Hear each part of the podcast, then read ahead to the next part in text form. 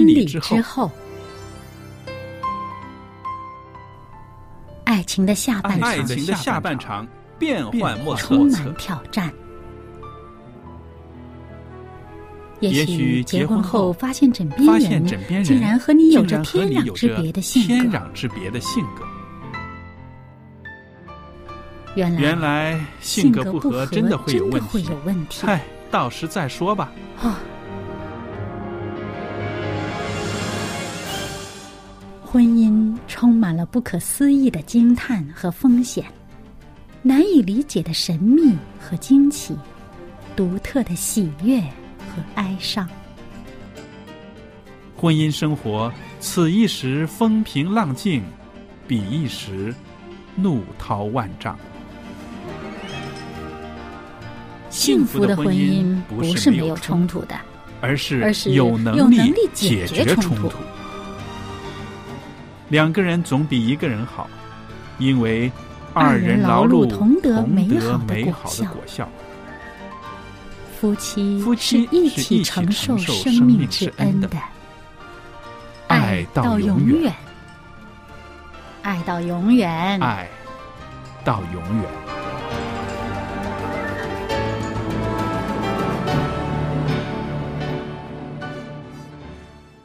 收音机旁边的听众朋友们，您好，我是肖佳丽，在这儿为您主持《婚礼之后》节目。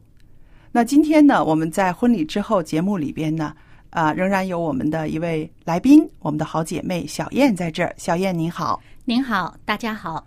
那朋友们，在婚礼之后的节目里边呢，我们常常跟大家分享一些啊、信息，而这些信息呢，我们希望可以鼓励我们的弟兄姐妹、我们的听众朋友，可以在婚姻生活中再加油、再求进步。因为婚姻生活啊，它是一所学校，需要我们不断的学习。那小燕，你知道吗？今天呢，我选择的这个话题很有意思哦。这是说到啊啊、有一对夫妻，他们结婚五十周年了。五十周年是一个金婚纪念，对不对？嗯那这个婚姻里边的男主人翁就是一位牧师，嗯他结合他的婚姻生活，然后呢，他就找到了圣经里面的一些个啊、劝勉，嗯有十句话都是出自圣经里面的。原来这十句话呢，就是他实践在婚姻生活里面的。然后呢，他把这个秘诀跟大家分享了。嗯，那我觉得所以他这嗯五十年的婚姻可以啊、这么好的度过哈，就是他的这个经验之谈，是，那我们知道呢，一段婚姻中不可能没有风浪的，对不对？嗯嗯在有风浪的时候，在有矛盾冲突的时候，用什么样的态度去对应呢？这个就是秘诀了。嗯是吧？那好，我们可以看看幸福婚姻的秘诀第一条。这里说到呢，啊、夫妻两个人绝不在同一时间生气。嗯，这个这个不容易哈，是不？是？通常我们的人性呢，就是他生气了，然后会引发我们会有条件反射，对更有怒气，对不对？嗯所以我们就是说到啊、两个人不要在同一时间生气。如果这个很重要。夫妻两个人个巴掌打不响，对有这样子默契的话，那么肯定那个火药味儿就不会 就喷出来了，对吧？对对对对，这个嗯，两个人一起生气啊，就好像这火上浇油，越烧越旺。那么，如果一方生气，另外一方可以镇定，这个先不生气的话呢，这个生气的一方也很快就降温了。是的，其实呢，这位牧师呢，他所说的这些个啊一条一条的秘诀呢，都有圣经中的话语作为依据的。因为我们这些个呃属于血肉之躯的人呢，的确不容易做到，对不对？那么，圣经是用什么话语来劝勉我们不要在同一时间生气来发作的呢？小燕，嗯帮我们念念诗篇三十七篇第八节好吗？嗯，好，嗯，这个经文是说到，当止住怒气，离弃愤怒，不要心怀不平，以致作恶。这是很好的劝勉哦。对啊，止住怒心怀气。不平的时候，真的容易作恶。嗯然后你看哈，他这里说的很有步骤哈，止住怒气，然后离弃愤怒。嗯，因为你不止住怒气的话呢，会火上浇油，越来越生气，然后嗯。接着会有一些个啊，我们说生气是一种心理的反应，但是发作起上来呢，后边有一个动作，接下来就是以致作恶，对不对？嗯，那如果你在这个作恶的动作之前，先止住了心理上的这种啊不平、怒气、愤怒的话呢，那后边呢可能就没有这一系列的动作了。对你提醒的非常好。那么，嗯，真的是先把怒气止住了，嗯降一下温，嗯然后呢，这个愤怒的心态你再离开了，又降一降温，最后连心里边的不平之感也要把它放下。嗯啊，这个时候你要想做出一些呃上帝不喜悦的事情，还都很难哦。是的，有一位呃呃长辈，他跟我说，呃，也是他的经验之谈呢。他说，每一次吵架的时候呢，都觉得自己很幼稚。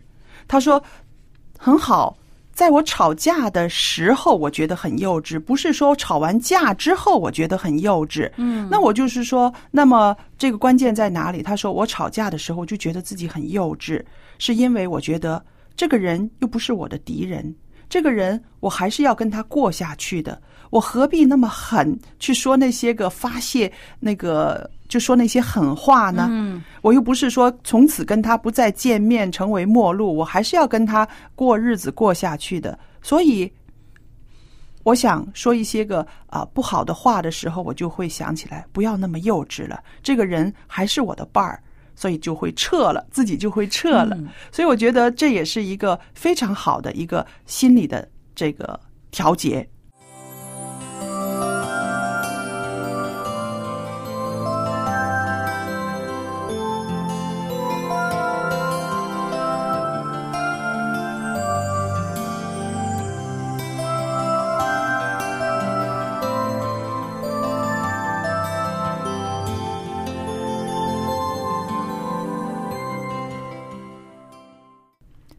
接着下来呢，这个金婚，一个婚姻很成功的五十年的一对夫妻呢，他们分享的第二条秘诀呢，是说到很有意思。他说，除非房子着火了，否则绝不要向你的配偶高声喊叫。哇，真的很不容易啊！他形容的很好，是不是？啊，除非这事情大到房子着火要救命了，要逃命了，否则的话呢，声音的音量不要搞得那么高。对，因为我们的声音呐、尤其是一高声喊叫的时候呢，真的是让人的心里面就是很不舒服，嗯，是吧？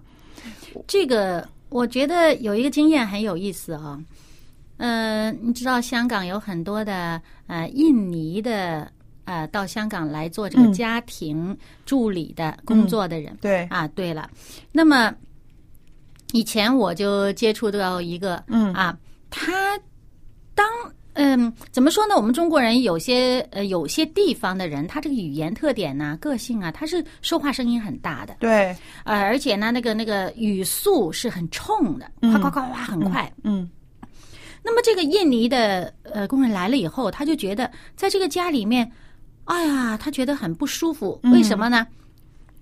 他就是他说，在他的家乡，呃，说话声音大嗯，是很不礼貌的事情。是，所以呢，他们呃夫妻哪怕要吵架，都不在其他人面前，不在家里人面前，不在小孩子面前啊。嗯。他要自己关了门，在房间里面去说，嗯。而且那个说的方式好像是比较商量对谈这样子的，就不会提高音量嗯来嗯说这个问题。嗯。因为当你一提高音量，在他们家乡人的这个观念当中，这是一个极大的事情，哦是非常严重的一个状态了。哎，就跟这儿讲的一样了，严重的状态才会高声喊啊，叫。他而且他会觉得你对别人说话声音大都是很不礼貌的，嗯，嗯所以他们他就觉得，哎呀，怎么你们家里人说话，呃，一直声音都这么大呢？他很不适应。嗯嗯嗯，所以呢，我们看到哈，这个除非是非常严重的事情，否则绝不向配偶高声喊叫。那我就回想到呢，呃，很多夫妻呢，有事没事都大声喊叫，因为我刚刚用说回想，为什么就要用回想呢？最主要是说，我记得小时候呢，呃，有些邻居啊，嗯，他们的这个夫妻的相处的方式哈是比较奇怪的，就是喊过来喊过去那样子。嗯，呃，像你刚刚说的，别人听起来好像是在吵架，其实那个是他们的一个沟通的方式。嗯嗯。但是这个方式说，除非两个人有默契，嗯。否则的话，如果两个人没有默契的话，这个声调高的时候呢，或者是语气不好的时候呢，的确会惹起争端。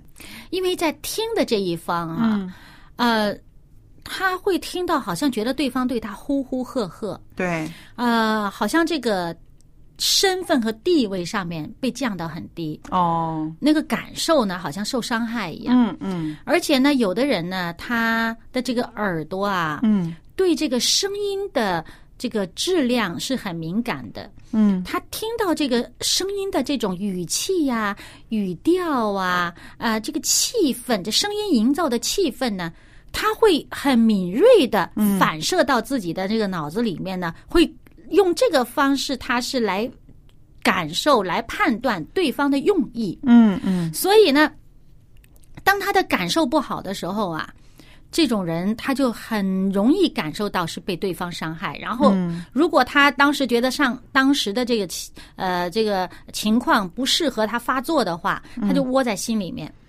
窝在心里面就慢慢成了一个郁结。对，啊。那么前些日子还听到一个人就是这个样子，嗯他的先生呢这个口头禅，嗯。哎，精神病。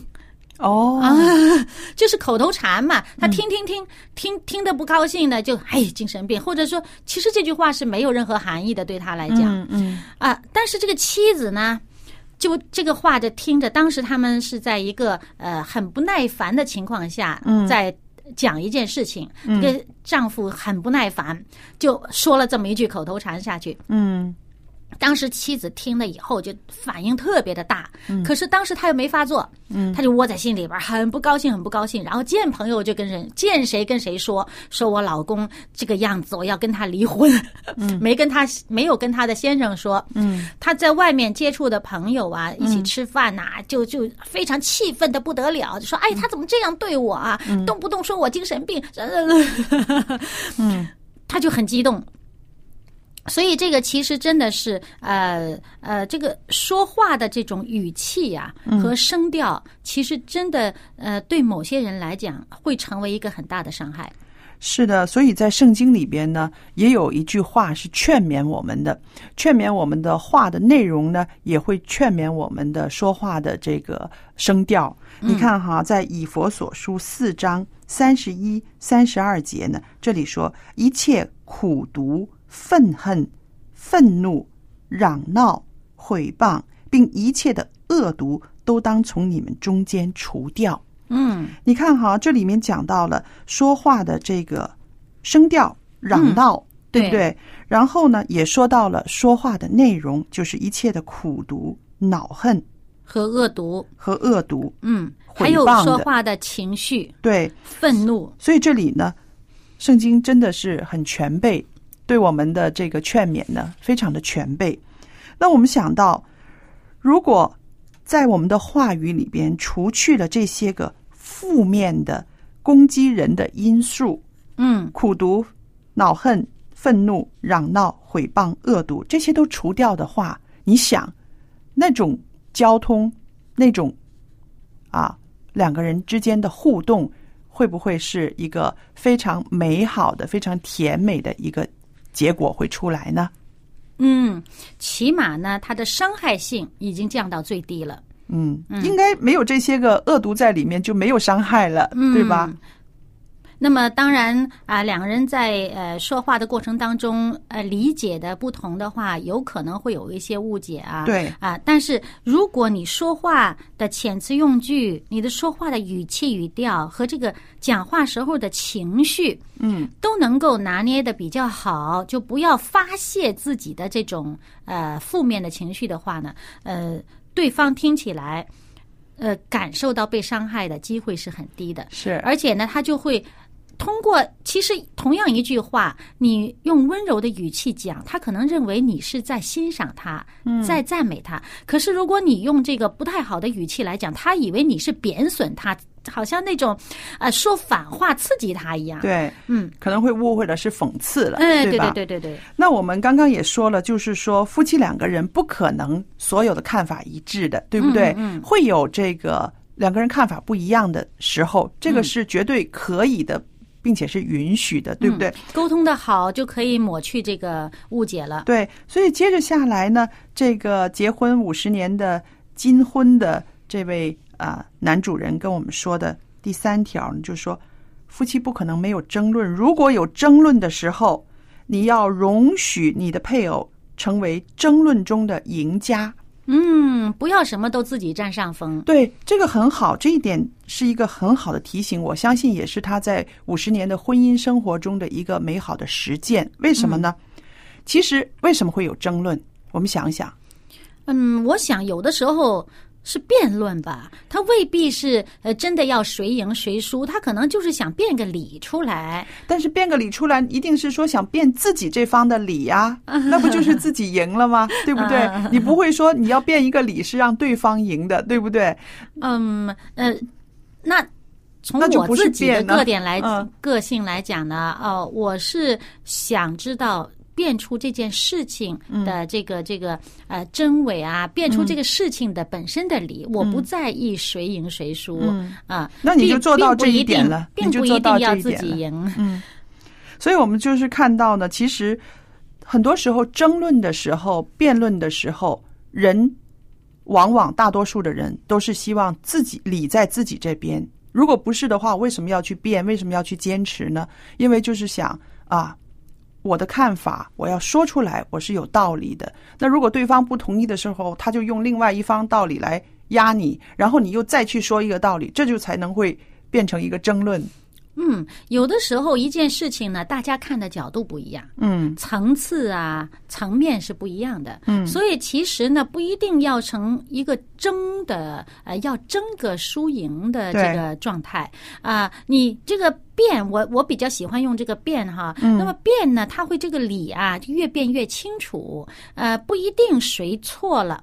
也不一定谁对了，可能大家都错了，也可能大家都对了，只不过这个角度和层次层面大家看的不一样。嗯，但是你知道吗？争辩、争辩两个是常常放在一起的，嗯嗯，嗯对不对？嗯你很少说，呃，我们说，呃，辩论比赛，辩论比赛是比较理性的，嗯但是争辩放在一起的时候，就是什么？有一个争胜的这个心态在里边嗯对，这个主要是这个心态的问题对啊。所以我们就是说，啊，在婚姻生活里面不可能没有争论，嗯。有的时候不要紧，你用一个平静的心态去看这件事，嗯。不要盯着那个人，是看这件事。像你嗯刚刚说的是，把这件事的真理变出来，对不对？嗯。那所以对于这个呢，圣经对我们也有劝勉哦。嗯，在小哥罗西书对，嗯三章十三节，倘若这人与那人有嫌隙，总要彼此包容，彼此饶恕。主怎样饶恕了你们，你们也要怎样饶恕人。那好了，我们就看到这个经文里面呢，非常精彩哦。两个人才会有嫌隙，对不对？一个人跟自己就不会有嫌隙了，对吧？那好了，两个人之间有了嫌隙之后，下一个动作是什么呢？饶恕，对，不要选择争辩，选择包容、饶恕。然后，其实它这里面呢、包含一个层次，嗯。就是说这件事情哈，可能是无伤大雅的，嗯。呃，可也有可能呢，你自己是呃比较正确的那一方，嗯。但是呢，如果这个结果本身无伤大雅的话呢，嗯，不妨你也就认了。就不出声了。由得对方他呃嗯、因为有时候夫妻生活嘛，这个一般的日常生活当中没有那么多原则性的问题。嗯呃，即使这件事情可能对方做的不是太妥，那你由得他做赢家也嗯不是呃那么大的问题，因为只要大家这个最后的结果是比较和睦和谐的，不伤感情的，这就很好了嘛。嗯是的，所以你看到了哈，在这个呃怎么说啊？在这个人与人之间呢，可能会有一些个跟自己不一样的地方。嗯如果是原则性的问题，当然我们要持守原则，坚持是嗯坚持，这个是啊、是我觉得是应该的。如果你的配偶是一个坚持原则而愿意啊、活出真理的人来的话，我觉得这是一件非常好的事情，对不对？嗯，如果你自己愿意把这个两个人的不同的地方能够我们说什么大事化小，小事化了。对不对？就是说，不是说原则性的问题，大事化小，小事化了。其实就像这个经文所说的，总要彼此包容，嗯，彼此饶恕。然后，要是看我们的话，我们觉得我凭什么要饶恕他？我凭什么每次都要让着他？但是这里呢，这个经文告诉我们，我们要看一个榜样。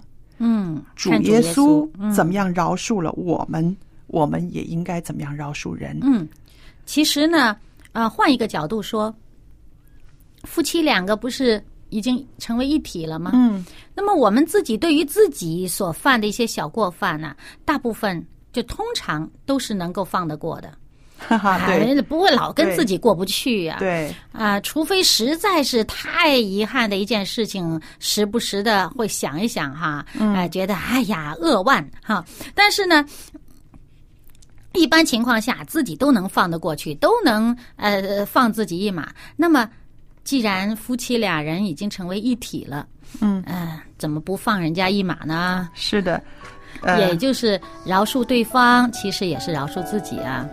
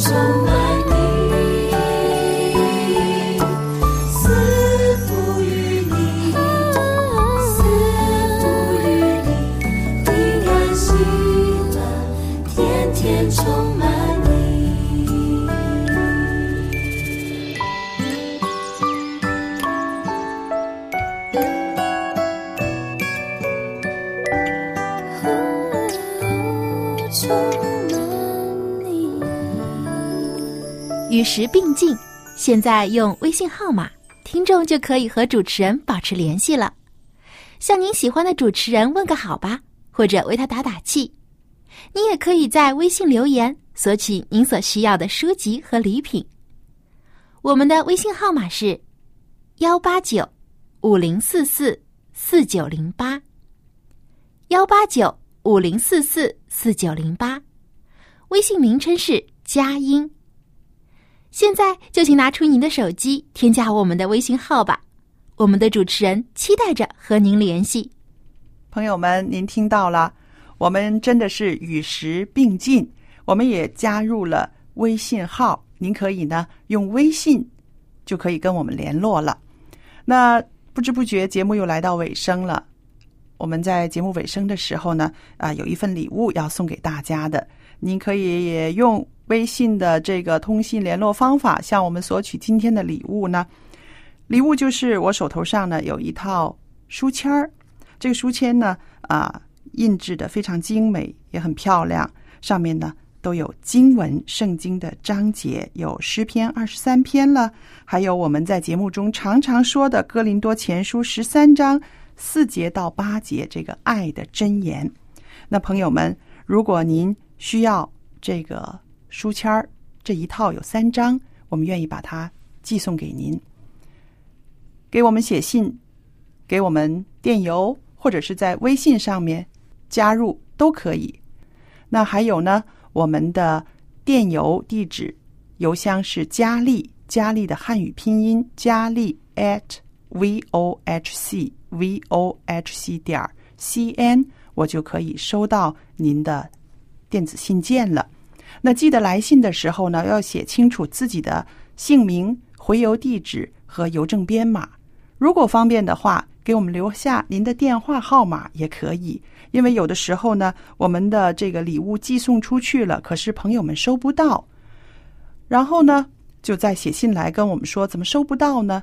其实我们有一些啊弟兄姐妹呢很有爱心，他也愿意用电话呢啊询问您一声，这个地址是不是您住的地方啊？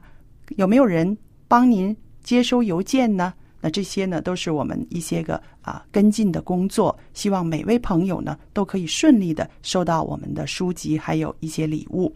好了，今天为大家预备的婚礼之后节目呢，到这儿结束了。谢谢大家的收听，愿上帝赐福于您的婚姻生活和您的一家人。我们下一次再见。再见。